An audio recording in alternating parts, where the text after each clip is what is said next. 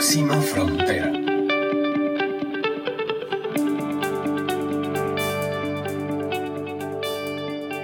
Hola, ¿cómo están? Encantada de encontrarme nuevamente con ustedes en este espacio de Próxima Frontera, el podcast que busca y encuentra las mejores personas, las mejores experiencias, los emprendedores, los que están persiguiendo un sueño y además lo hacen realidad, los que convierten las ideas en acción, los que se salen de la zona de confort, esa gente que nos encanta y que hace cosas lindísimas, loquísimas, em, nuevas, eh, atrevidas y siempre nos llena este espacio de ideas frescas y ganas de seguir haciendo las cosas en la dirección en la que podemos aportarle a nuestra sociedad.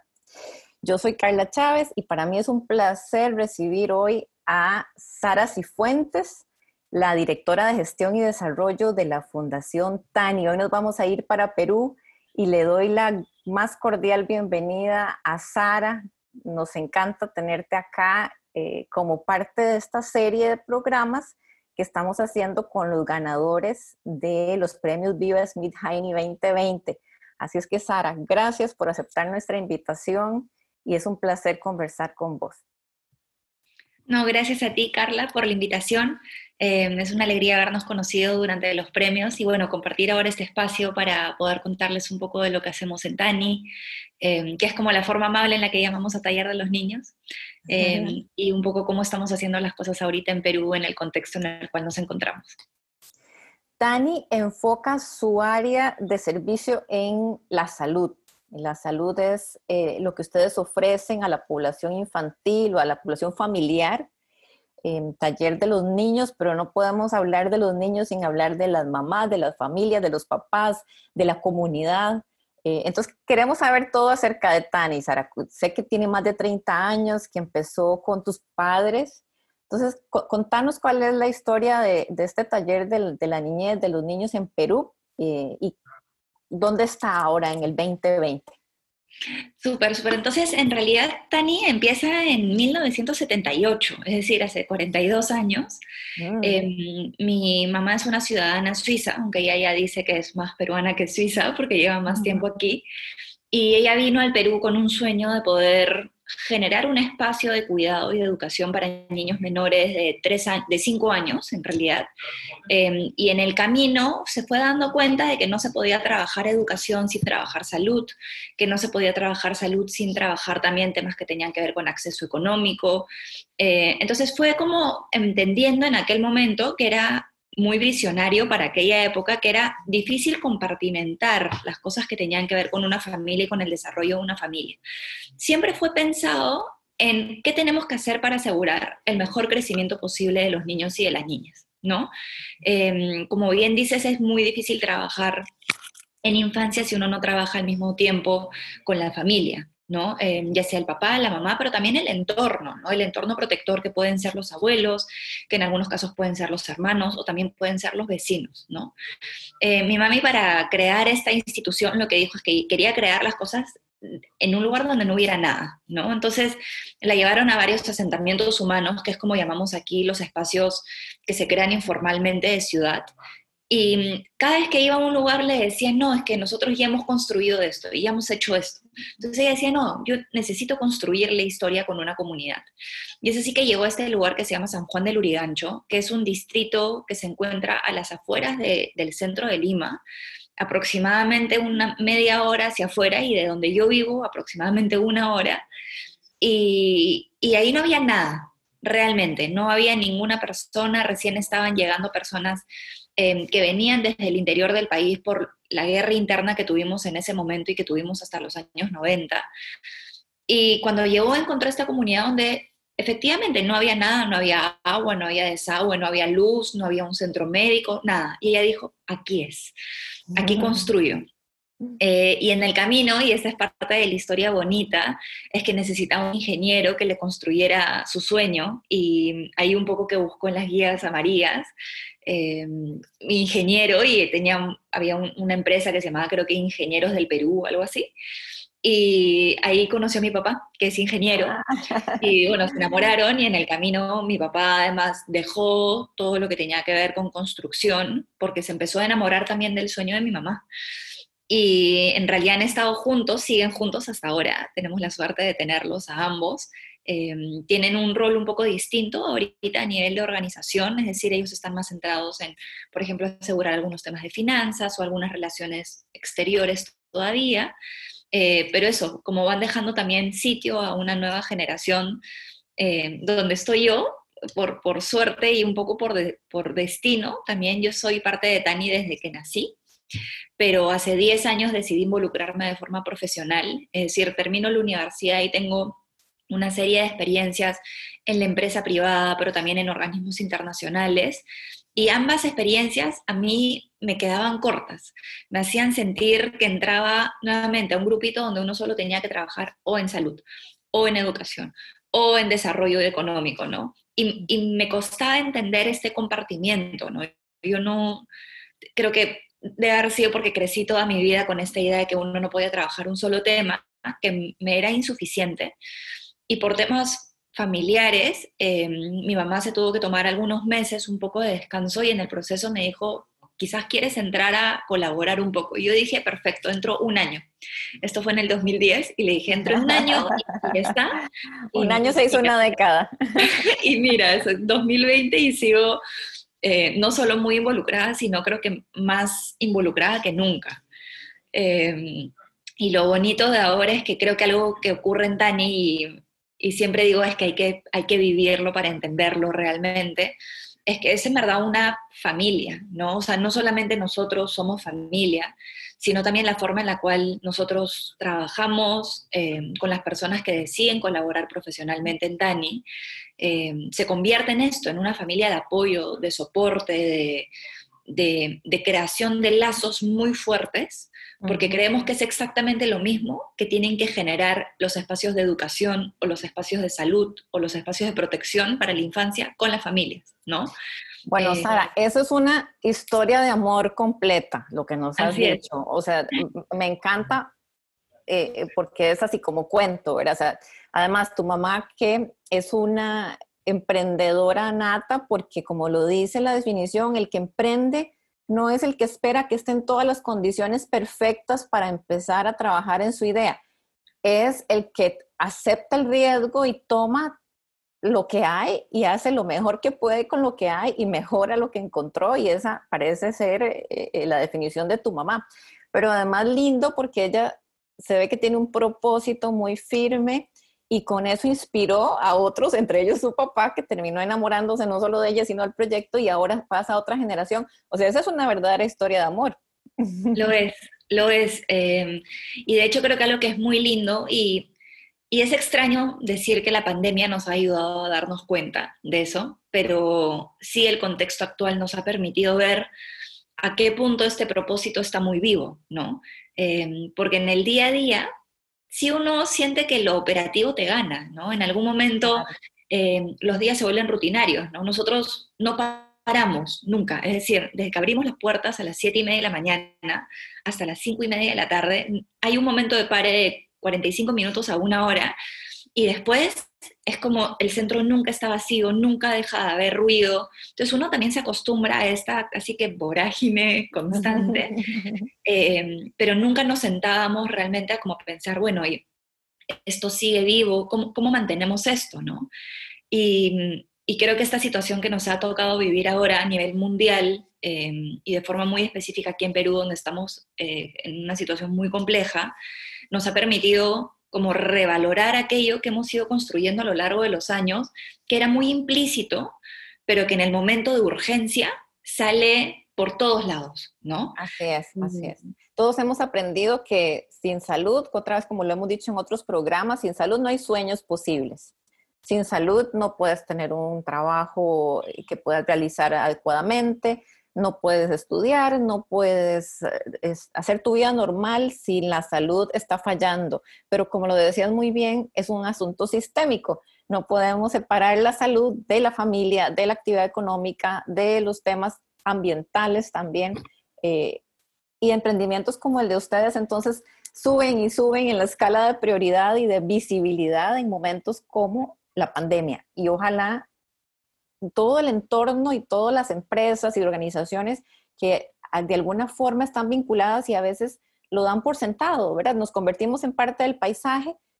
Ojalá podamos aprovechar la pandemia para revalorar organizaciones como la de ustedes y ver cómo apoyamos también y cómo las hacemos crecer y cómo les agregamos valor a, sus capacidades ya creadas.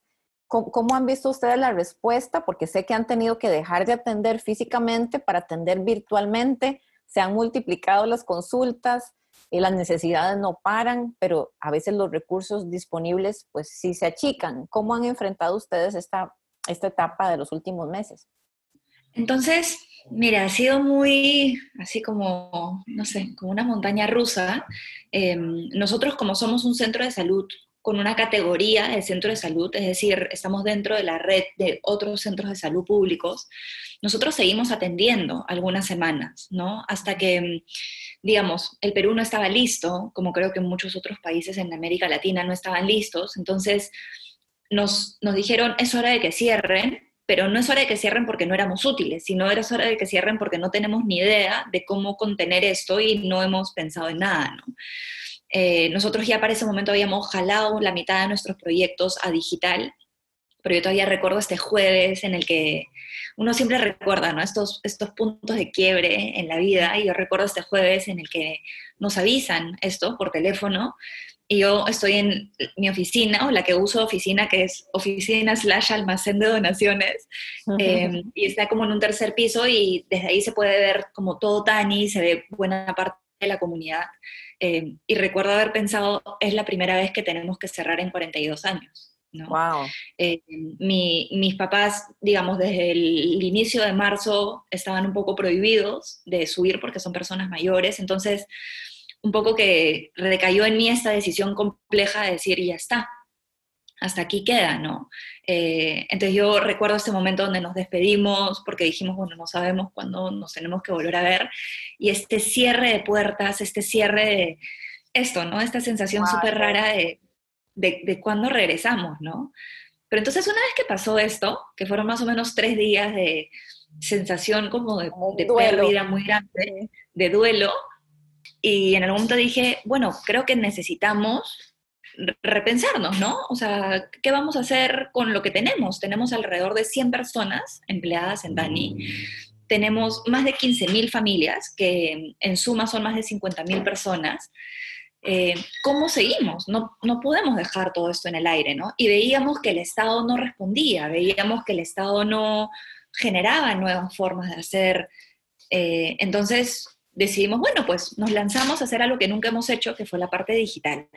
Y a partir de eso es que empezamos con algo muy chiquito. Fue empezó con una, un Zoom con nuestro equipo de enfermeras, que nuestro equipo de enfermeras es presencial al 100%. Creo que eso hay que entenderlo. Ellas nunca habían cogido el celular para hacer videos o nada. O sea, además las, los encuentros que hacíamos siempre eran en persona. Em, entonces, de la nada decirles, bueno, chicas, se van a tener que filmar en sus casas haciendo actividades.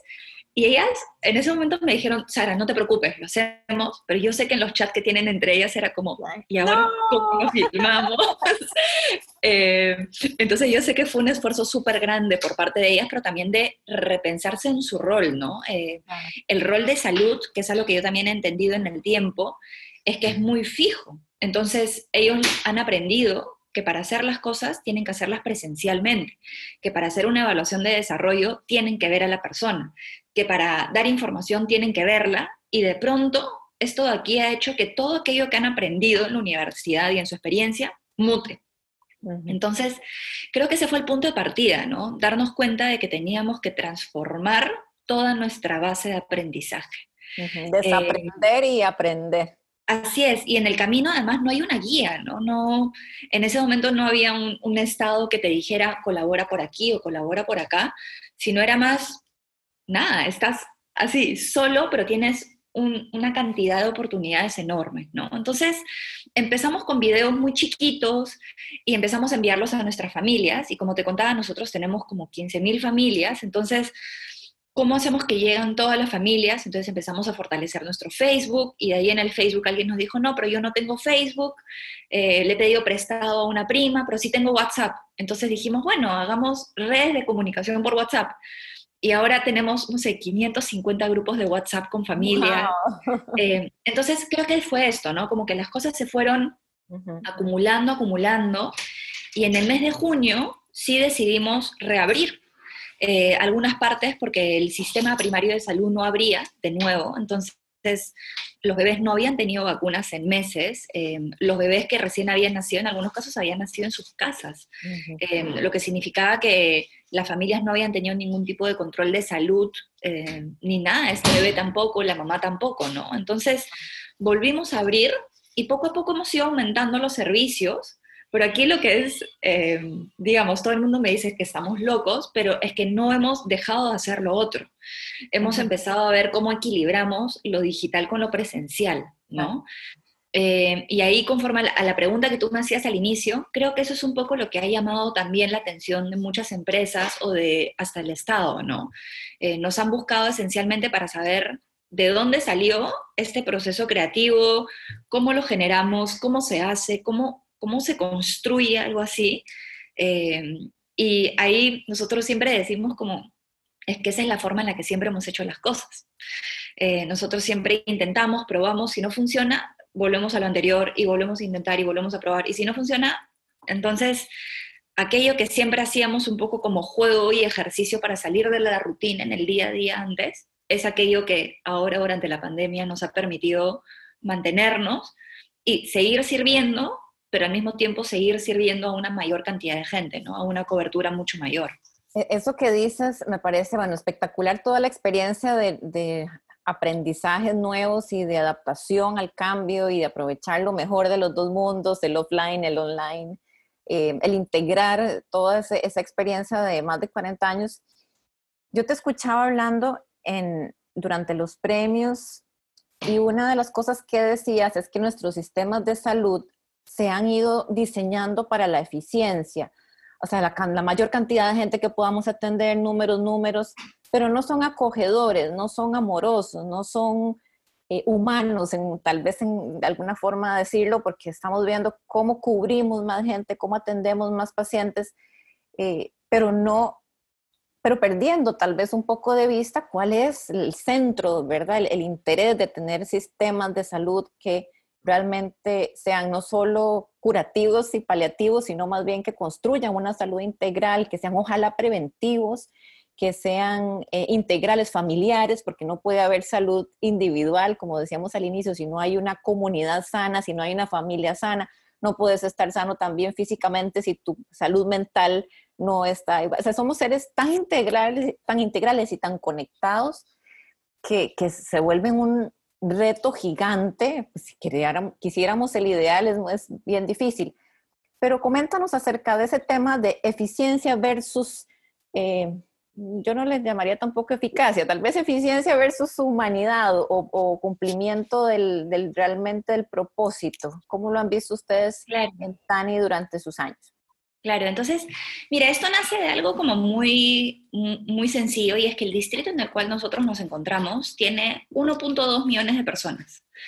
Es decir, a nivel de América Latina no hay un distrito como este. Cuando hablo de distrito es como algo que, está dentro de la ciudad. No sé si lo llaman de la misma forma donde ustedes están, em, pero como distrito es gigantesco. Tiene una cantidad de gente demasiado grande. Entonces, lo que las autoridades siempre nos decían es, el servicio es malo porque hay mucha gente y porque no nos damos abasto.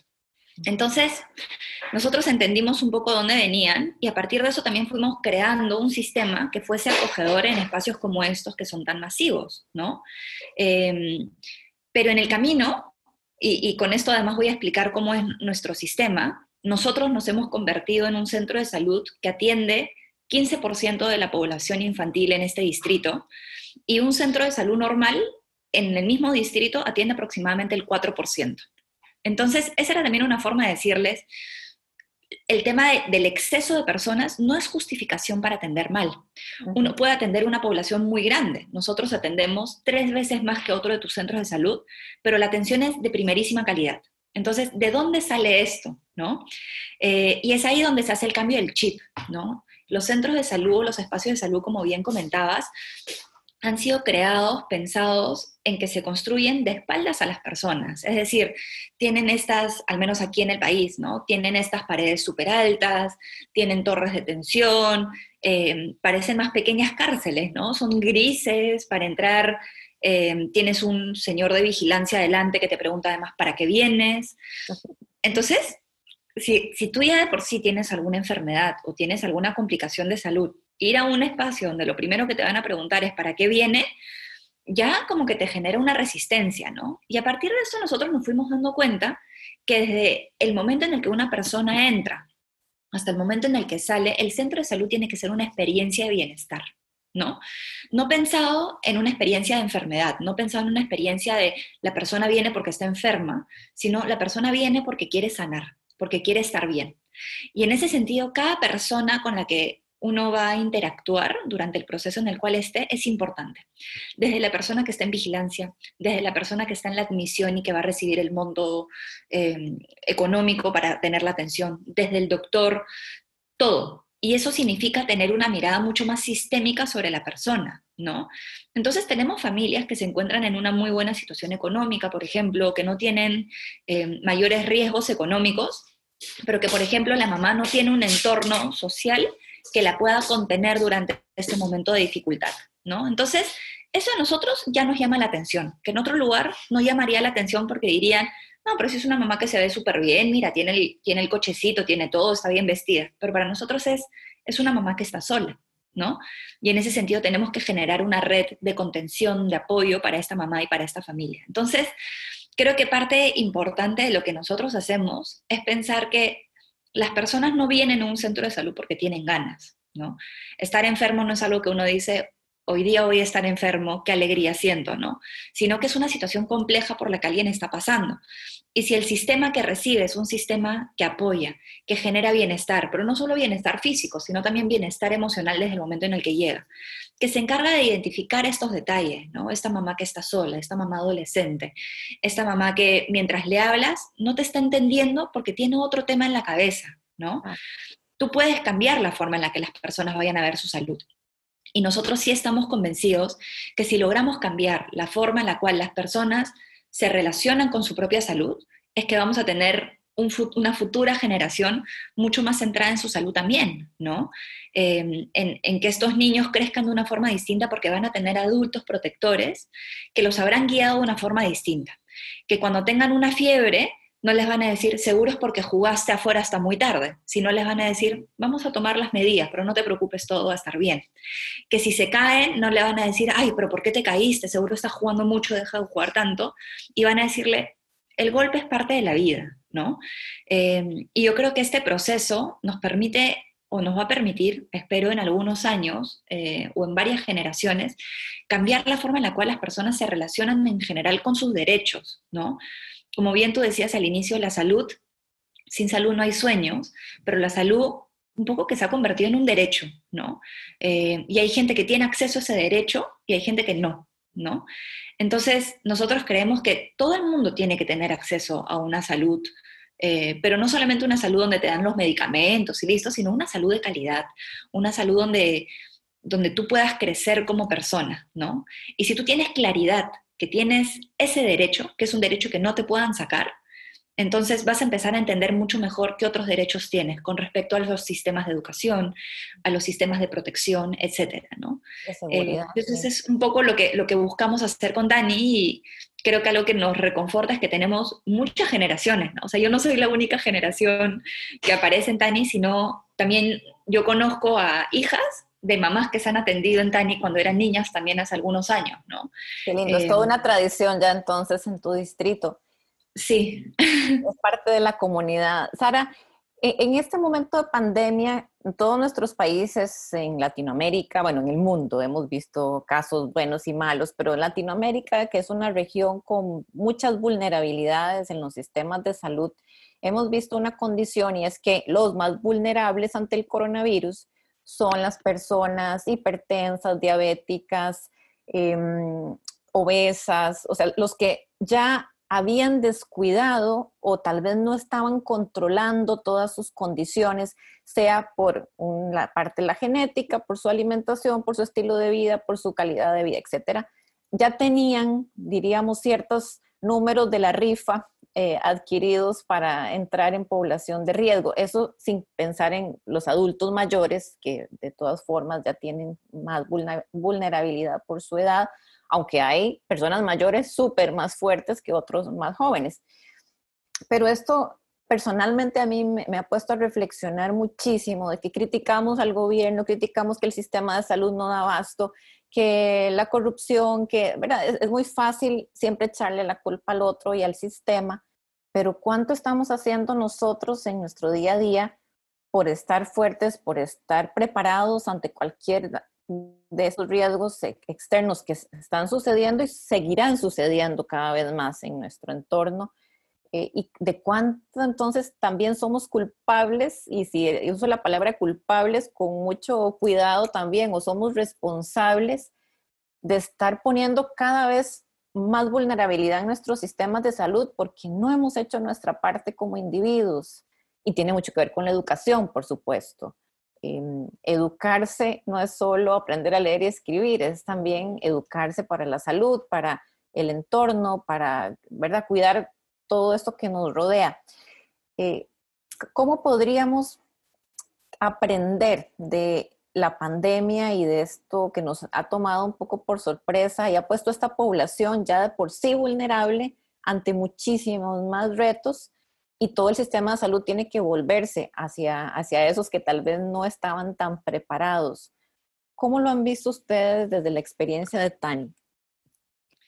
Pues es una pregunta bien compleja porque mm, hay que ser, hay que estar muy positivo y muy optimista para responderla, ¿no? Porque si uno mira, digamos, yo abro Twitter ahora y miro lo que está pasando afuera, eh, mi respuesta puede ser un poco distinta, ¿no? Pero, pero voy a hacer este, este esfuerzo de, optimismo eh, porque creo que, creo que ese es un momento importante para nuestra vida, ¿no? Y creo que a nivel de Tani también lo estamos viendo así. Eh, este es un momento decisivo y creo que en países, yo puedo hablar por el Perú, pero en el Perú tenemos un grave problema de ciudadanía, gravísimo de hecho, este fin de semana, por ejemplo, solo, como un ejemplo pequeño, em, hubo una, nosotros ahorita todavía estamos con toques de queda, ¿no? No, no pueden haber aglomeraciones, no hay fiestas, nada de esto, pero en algunos lugares hacen fiestas o abren bares, ¿no? Entonces, este fin de semana, en un bar que se había abierto de forma clandestina, em, se hizo una redada con la policía, la gente salió corriendo, em, la, zona por donde la gente tenía que salir en una escalera muy angosta y eh, creo que alrededor de 13 personas fallecieron como en, la estampida de gente, ¿no?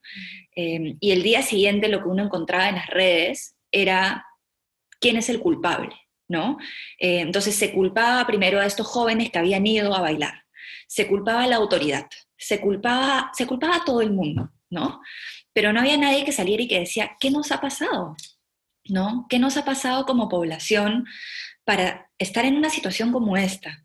¿Qué hemos, hecho mal conjuntamente para que un grupo de jóvenes prefiera hacer esto en vez de quedarse en casa y cuidar a sus familias? ¿O qué debe estar pasando en la vida de estos jóvenes para que no quieran quedarse en casa y necesiten salir?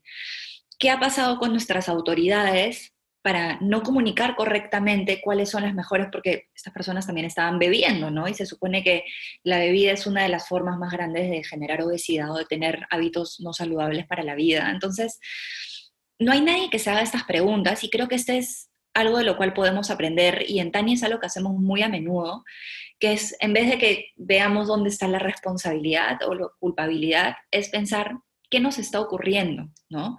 Em, no juzgar al otro, creo que eso es bien importante porque nosotros recibimos muchas familias que vienen con la mascarilla acá, la mitad de la nariz afuera, y esto es un proceso educativo, ¿no? La gente dice, no, es que me voy a ahogar, pero porque han leído esto en un lugar y en otro lugar lo leyeron de nuevo y alguien les dijo que les iba a dar hipoxia si se tapaban la nariz. Entonces, también estamos luchando no solamente con una pandemia eh, a nivel de enfermedad, sino con una pandemia de desinformación muy grande, ¿no? Eh, y, yo creo que de falta de ciudadanía en muchos casos, no, yo no puedo hablar por otros países, pero sí puedo hablar por el mío, en el que nos hemos construido, así como los centros de salud que se construyen de espaldas a la gente, nos hemos construido de espaldas a nuestros conciudadanos, ¿no? Em, y yo hablo de forma muy personal, aquí en el edificio donde yo vivo, yo no conocía a ningún vecino hasta que hemos llegado a esta situación y nos tuvimos que conocer, porque como ya no teníamos un guardián en la puerta, tuvimos que hacernos turnos y encontrarnos, ¿no? Pero creo que se ha generado esto, que somos cada vez más individualistas y menos colectivistas, para ponerlo de alguna forma, pero esto tiene un efecto muy grande en la forma en la cual nos relacionamos con el otro también, ¿no? Entonces, si vemos al otro metiéndose un sanguchón gigantesco, nunca nadie le va a decir nada a su amigo, ¿no? Le van a decir, bueno, creo que podrías como comer mejor, ¿no? Eh, creo que podríamos tener hábitos más saludables, pero en ningún momento le vas a decir, creo que tienes un problema. Creo que tienes que empezar a revisar tus hábitos, ¿no? Em, al igual que la gente que bota la basura en la calle. Casi nadie le devuelve la basura. Yo soy de estas locas que cuando ve que alguien tira una botella por la calle, yo estoy en el carro y me bajo, la cojo y se la meto de nuevo. Pero me ha tomado un buen tiempo también llegar a este punto, ¿no? De sentirme con el valor suficiente para enfrentar personas a las que no les importa su ciudad, no les importa la convivencia. Eh, y creo que eso va mucho en la línea en lo que tú dices, ¿no? Creo que no nos sabemos proteger entre nosotros eh, y tenemos hábitos poco saludables entre nosotros, desde cómo cuidamos al medio ambiente, cómo cuidamos nuestros propios cuerpos, cómo cuidamos a nuestras familias también. Eh, creo que esto digamos, nosotros que lo hemos trabajado desde el área de salud, eh, es bien complejo porque nosotros también creemos que tenemos las mejores prácticas y cuando vamos viendo algunas cosas nos damos cuenta, nosotros también fallamos, ¿no? Nosotros también a veces hacemos lo que llamamos la vista gorda porque no, vamos a, no vamos a hablar de esto, pero no tenemos que seguir haciéndolo, ¿no? Eh, si algo nos ha enseñado la pandemia es que todos tenemos una voz por algo y que en una situación como esta está bueno utilizar esta voz para generar prevención, para generar salud, para generar mayor protección, ¿no? Em, en cualquier nivel, ¿no? Ya sea la persona que está fumando a dos metros de ti y que tú simplemente, cuando ves que está llegándote el humo, tú te alejas, cuando no debería ser así, ¿no? Debería ser al revés. Em, entonces creo que esto nos va, espero, cambiar, ¿no? No tanto como, como personas, pero yo creo que nos debería cambiar como ciudadanos, ¿no? Ya si no nos cambia esto, ¿qué nos cambia? ¿No?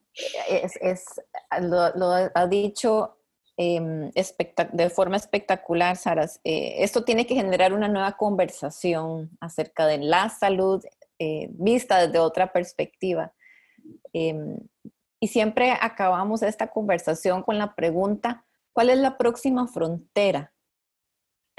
¿Qué es el, ¿Cuál es el siguiente muro que nos toca derribar? ¿A dónde tenemos que empujar? Entonces te pregunto, ¿cuál es la próxima frontera para Tani y cuál es la próxima frontera para Latinoamérica en términos de salud?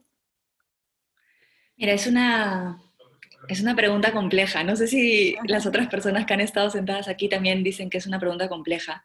Em, a nivel de Tani, digamos, en el corto y mediano plazo, eh, nosotros estamos justo en el proceso de, cambiar mucho la forma en la que hemos hecho las cosas. Es decir, vamos a seguir haciéndolas de la forma en la que lo hemos hecho, pero vamos a empezar a apostar ahora también eh, por empezar a trabajar con universidades. Eh, estamos justo ahora firmando, de hecho, un convenio con una de las mejores universidades del Perú para transferir nuestra metodología, pero no solo la metodología del cómo hacer, ¿no? sino este propósito, es esto que va atrás nuestro, Em, empezó como una reunión muy chiquita donde íbamos a hacer un curso de cuatro horas y a los dos días me llamaron y me dijeron, Sara, quisiéramos que sean 64. Y yo, no hay problema. Eh, yo haciéndome sentir muy tranquila, pero por dentro estaba como, ¿cómo tener un curso de 64 horas de la noche a la mañana? Eh, pero creo que esa es, digamos, nuestra nueva frontera como Tani, creo que es una frontera importante, es darnos cuenta que las organizaciones sociales tienen un rol más allá del rol que siempre han cumplido y se pueden transformar en el camino. ¿no? Nuestras fronteras siempre sentimos que era organización social y trabajar con el Estado y nunca nos pensamos como garantes educativos de algo. Eh, y ahora entrar a una universidad nos hace sentir esto, que hay posibilidades de cambio, ¿no? y, y creo que lo que nos viene ya más, y lo digo más a nivel personal, es justamente pensarnos sin fronteras, ¿no? Em, creo que algo que, por ejemplo, pasa mucho aquí es que normalmente las fronteras van a existir, ¿no? Está Perú, está Colombia, Venezuela, etcétera, pero creo que lo que esta pandemia nos muestra es que a un virus como este no le importan las fronteras, ¿no? Pero nosotros seguimos pensando como fronteras, ¿no? Yo escucho al presidente del Perú que dice, yo acabo de hablar con el presidente de Chile o tal otra persona, pero no veo planes conjuntos, ¿no? De, de región, de pensar cómo combatimos esto conjuntamente, ¿no? Cómo hacemos compras grandes a nivel de naciones, porque esto nos puede ayudar cómo tenemos una misma línea comunicacional entre todos los países. Eh, eso no se ve, ¿no? Y creo que ahí se está perdiendo una fortaleza muy grande de unión y de capacidad de trabajo en conjunto, ¿no? Eh, eso, yo creo que ese debería ser nuestro, nuestro próximo como humanos, ¿no? Darnos cuenta de que estamos mucho más cerca de lo que pensamos, que estas fronteras son más ideas que nos hemos hecho geopolíticamente, pero que ustedes, donde están, están viviendo lo mismo que yo vivo aquí donde yo estoy, ¿no? Eh, y, hay, y hay formas en las que podamos acercarnos para cuidarnos los unos a los otros a pesar de la distancia, ¿no? Pues muy iluminador ese comentario y estoy pensando lo que uno ve en las noticias cuando se comparan los países, o sea, qué país le está yendo bien, qué país le está yendo mal, cuántos fallecidos en cada país, cuántos recuperados, cuando en realidad lo que deberíamos tener es un índice general de humanos, humanos curados o vidas humanas que se perdieron y no por países. Creo que esa es una forma maravillosa de ver nuestra próxima frontera en salud, en vernos como globales, como ciudadanos del mundo y si a un virus no le importan las fronteras, ¿por qué deberían importarnos a nosotros cuando lo que tenemos que hacer es cuidarnos? Muchas gracias, Sara, por esta charla tan linda. Te agradezco mucho el tiempo. Eh, ha sido un gusto conocerte, conocer un poquito más de Tani. Nos encanta lo que están haciendo. Felicidades. Ojalá que esa metodología y esa experiencia también traspase el Perú y, ¿por qué no la traigan a Centroamérica y a otros países de América Latina y humanicemos más la salud y dejemos de compartimentar nuestros problemas y les encontremos la solución sistémica que requiere para salir adelante. Muchas gracias, Sara, de verdad.